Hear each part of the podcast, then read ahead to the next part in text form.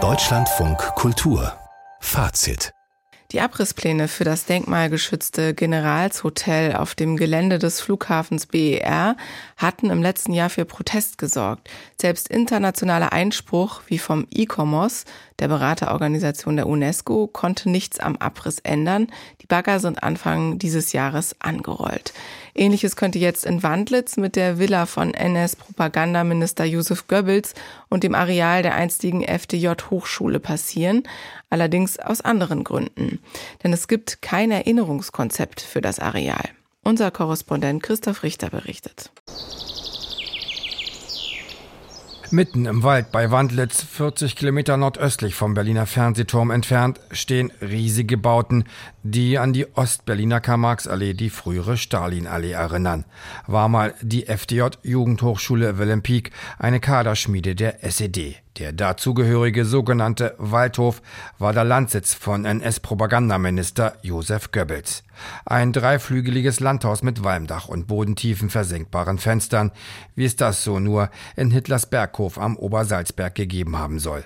Er baut im Auftrag der UFA im sogenannten Heimatschutzstil eine rückwärtsgerichtete antimodernistische Nazi-Architektur. Hier hat NS-Schreibtischtäter Goebbels an der berüchtigten Sportpalastrede geschrieben, Künstlern Arbeitsverbote erteilt, Kunstwerke zensiert. Es ist ein wichtiges Zeugnis für das Verhältnis von politischen und privaten im Nationalsozialismus. Erzählt Soziologe Jürgen Daniel vom Leibniz-Zentrum für zeithistorische Forschung in Potsdam.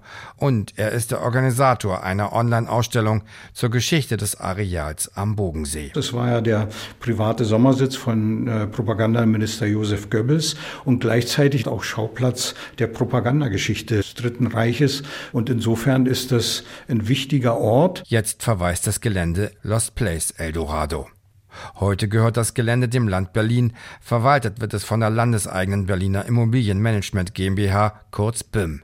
Für die Entwicklung vor Ort ist allerdings der Landkreis Barnim und die Gemeinde Wandlitz im Land Brandenburg zuständig. Jetzt gammelt das Gelände vor sich hin. Eine Nachnutzung gibt es bislang nicht, weshalb Abrissgerüchte kursieren, die frühere Goebbelsvilla und ehemalige FDJ-Hochschule bald nicht mehr geben könnte.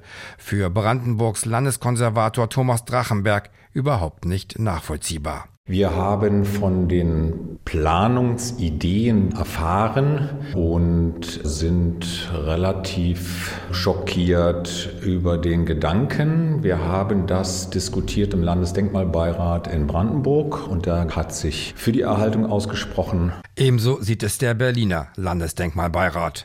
Bei der BIM, der Berliner Immobilienmanagement GmbH, heißt es auf Nachfrage, Konkrete Pläne gibt es aktuell nicht. Nichtsdestotrotz kommt das Thema Abriss immer wieder zur Sprache, wenn wir keine Lösung für das Areal finden. Übersetzt heißt das, wird kein Nutzer für das Gelände gefunden, kommt die Abrissbirne.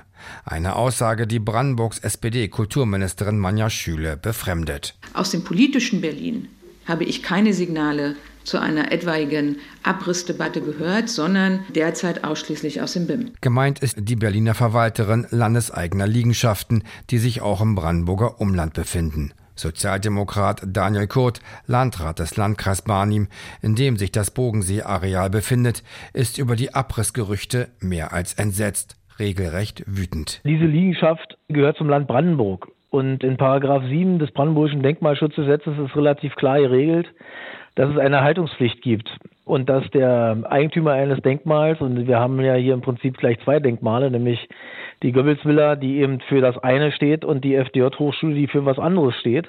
Aber diese beiden Zeitzeugnisse sind erhaltenswürdig und erhaltenspflichtig. Und deshalb kann ich nur sagen, es geht mir ein bisschen äh, gegen Strich, dass da quasi im luftleeren Raum, man könnte auch sagen gesetzeswidrig, darüber nachgedacht wird, irgendetwas abzureißen. Auch Oliver Borchert von den Freien Wählern, Bürgermeister der Gemeinde Wandlitz, kann mit den Abrissgedankenspielereien überhaupt nichts anfangen und warnt vor der Vernichtung eines wichtigen Erinnerungsortes der Region. Jürgen Daniel vom Leibniz-Zentrum für zeithistorische Forschung in Potsdam könnte sich an der Stelle ein Dokumentationszentrum zur Wirkung von Propaganda in totalitären Regimen vorstellen. Wo die Fragen von Propaganda in Geschichte und Gegenwart verhandelt werden könnten. Daniel wünscht sich mehr Flexibilität vom Immobilieneigentümer, dem Land Berlin. Denn man würde gerne Informationsstilen aufstellen, Führungen durchführen. Doch das sei, so vermutet Daniel, nicht recht gewünscht. Zudem würden teure versicherungstechnische Auflagen, die eine Wissenschaftseinrichtung finanziell überfordern, das Vorhaben unmöglich machen. Letztlich brauche es jetzt finanzkräftige Kooperationspartner unter Beteiligung des Landes Berlin, um den 170.000 Quadratmeter großen Geschichtsort zu erhalten. Aber über einen Abriss des Areals dürfe nicht mal nachgedacht werden, wiederholt Daniel, es sei denn, man wolle die Aura eines Ortes, die NS- und DDR-Geschichte in Bogensee, dem Erdboden gleichmachen.